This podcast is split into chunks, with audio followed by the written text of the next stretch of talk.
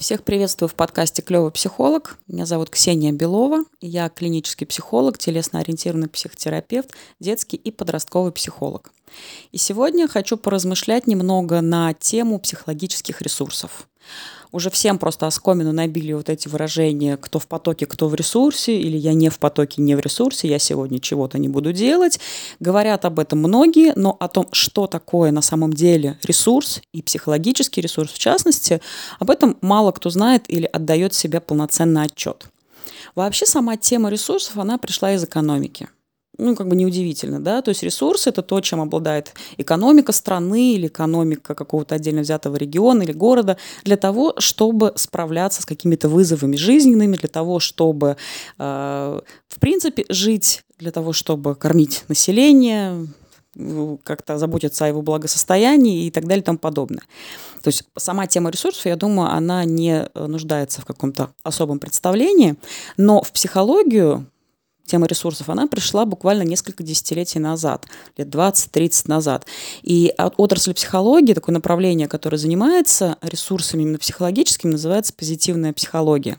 Ресурс человека – это в любом случае такой комплекс, который позволяет, опять-таки, ему тоже э, работать с вызовами, для того, чтобы адаптироваться к жизни, ее ситуациям, либо для того, чтобы развиваться, что-то менять. В любом случае, чтобы э, жизнедеятельность была налажена. И у человека также большое количество ресурсов, не только психологические, потому что у человека есть материальные ресурсы э, в виде финансовой какой-то стабильности, э, в виде недвижимости, в виде какой-то движимости, недвижимости, какого-то имущества. Э, есть у него также средовые ресурсы, то, что его окружает, да, социальные ресурсы. Это касается и семьи, и коллег, и друзей, и просто людей везде вокруг. Это институциональные ресурсы, то, что касается вузов, рабочих мест, каких-то социальных учреждений и так далее и тому подобное. Но одним из самых важных ресурсов, которые есть у человека, являются психологические ресурсы. И это уже именно личностный аспект. То есть надо понимать, да, что есть ресурсы у человека, их большое количество, и они также могут быть внешние и внутренние, материальные, нематериальные, там, возобновляемые или нет. Но самым, наверное, важным, таким базовым богатством человека являются именно личностные психологические ресурсы. Потому что даже когда все остальное не работает или истощено, и человек, к примеру, не может на это повлиять, личные ресурсы – это то, что позволяет ему справляться с разными ситуациями, для того, чтобы добиваться своих целей. И это касается и силы его нервной системы, к примеру. Это касается его эмоционального интеллекта. Это касается его самореализации, каких-то профессиональных устремлений, его умения общаться с людьми, его уровень конфликтности или неконфликтности, уровень стресса, устойчивости. То есть вот это вот все, что, в общем-то, формирует личность человека, что является ее такой вот составляющей, такой вот нутром, это и есть психологический ресурс. Другой вопрос, что этот ресурс, он может истощаться. И это очень важно. И об этом очень часто как раз сейчас существует запрос. Когда человек, в общем-то, вполне успешный, сильный, уверенный в себе, весьма не глупый, интеллект, кстати, тоже э, является этим ресурсом, он приходит с запросом, что ему сложно стало справляться, что он устал, что у него нет сил. Мы не берем в расчет ситуации, когда это, например, клиническая депрессия, да, и там, что к ней привело, это тоже отдельный вопрос. Но в целом, когда человек чувствует, что батарейка у него села, и он хочет с этим что-то сделать. Потому что сумасшедшее время, вот эти вызовы временные, невозможность очень часто уделить время себе, просто побыть наедине с собой, устроить информационный детокс, они в итоге приводят к тому, что вот эти ресурсы, они исчерпываются они истощаются. Да, если у человека сильная нервная система, к примеру, или высокий интеллект, или высокий уровень стрессоустойчивости, в общем-то, оно от него никуда не девается. Понятно, что есть разные ситуации. И в одной ситуации человек реагирует лучше, в другой, которая гораздо более тяжелая, к примеру, этот уровень стрессоустойчивости или каких-то волевых качеств, он просядет, но все равно, если он у него изначально вшит, он может этим пользоваться. И это ему реально может помогать. Но если к этому обращаться постоянно и никак не восполнять, то любые ресурсы истощаются. Есть ситуации, когда вообще можно выработать какой-то ресурс. То есть это когда просто уже настолько, ну, грубо говоря, да, изнасиловал свой организм, свою психику, что она просто сбоит. И тогда, кстати, случаются уже случаи и э, каких-то психических нарушений, расстройств, диагнозов и так далее. И тогда восстановление вот этих вот внутренних психологических ресурсов, оно займет либо больше времени, либо может не восстановиться вообще. Но опять-таки, это такие крайние ситуации, Тут также большое значение имеет, к примеру, генетика. В принципе, есть ли такая наследственность в семье, да, и это тоже можно относить к психологическим ресурсам, либо рискам определенным психологическим. Но в целом, если человеку присущи определенные качества, навыки, которыми он владеет, уровень здоровья, к примеру, какие-то его нравственные убеждения, э, ценностно-смысловые убеждения, это все то, что у него уже есть так или иначе сформировалось. Его предыдущий опыт, и переработка этого опыта, кстати, тоже очень важный психологический аспект. То, как человек уже прожил свои предыдущие годы, как справлялся со сложными ситуациями, какие навыки опять-таки приобрел. То есть вот это все уже как такая вот данность. Это багаж человека, да, такой рюкзак, с которым он идет по жизни. И в целом он этим может пользоваться у разных людей он разный. Поэтому, когда один человек говорит, ну я же могу, там, я же сильный, значит, и вы справитесь. Нет.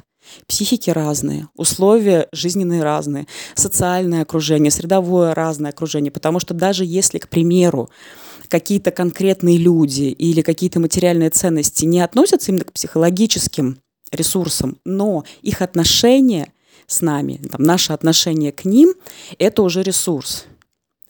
То есть если здоровье как таковое – это больше такой физиологический ресурс, но ощущение удовлетворения, чувство радости, легкости, какое-то телесного благополучия, вот эти вот чувства – это уже психологический ресурс который позволяет на каком-то этапе тоже его использовать. При этом надо сказать, да, что ресурсы психологические, они у многих разные. У одного одна сильная какая-то часть, у другого другая. И, например, у одного работает телесный подход и использование психологических ресурсов от телесности, а другого нет. Причем он может быть вполне благополучен телесно. Но просто это не является какой-то его сильной стороной. Или, например, э, эта сторона чаще как бы исчерпывается, и поэтому ее нужно все время пополнять и сложнее. И э, вопрос э, пополнения этих ресурсов, конечно, имеет огромное значение. Потому что, ну, потому что так устроен мир. Если воду в баке выкачали, ее нужно туда залить обратно. А для этого нужно время. Для этого нужно желание – и это тоже ресурс. Вот эта вот осознанность, что мне нужно себя как-то наполнить, поправить для того, чтобы дальше идти и справляться с ситуацией.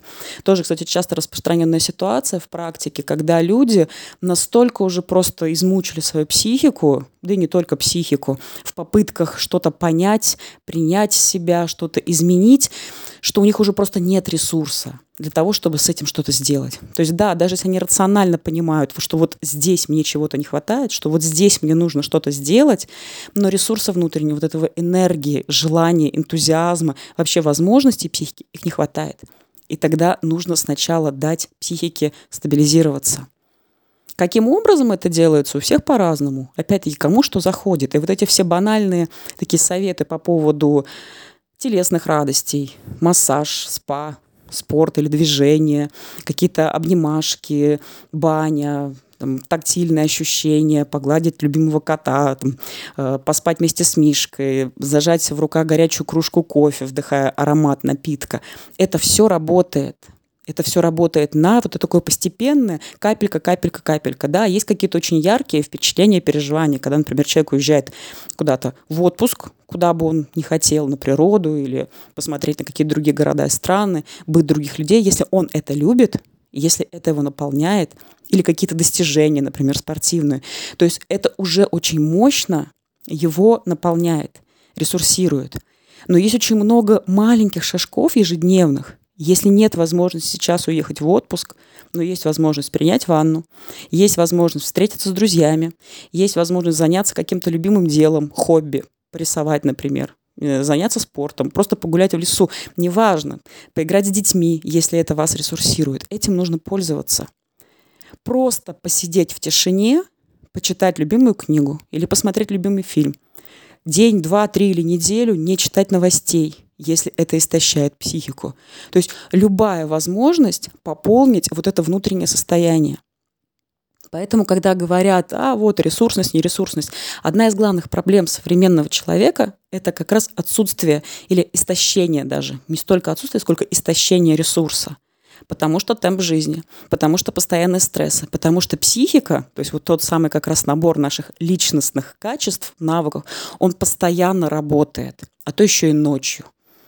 Конечно, истощается. Мы не роботы, мы не машины.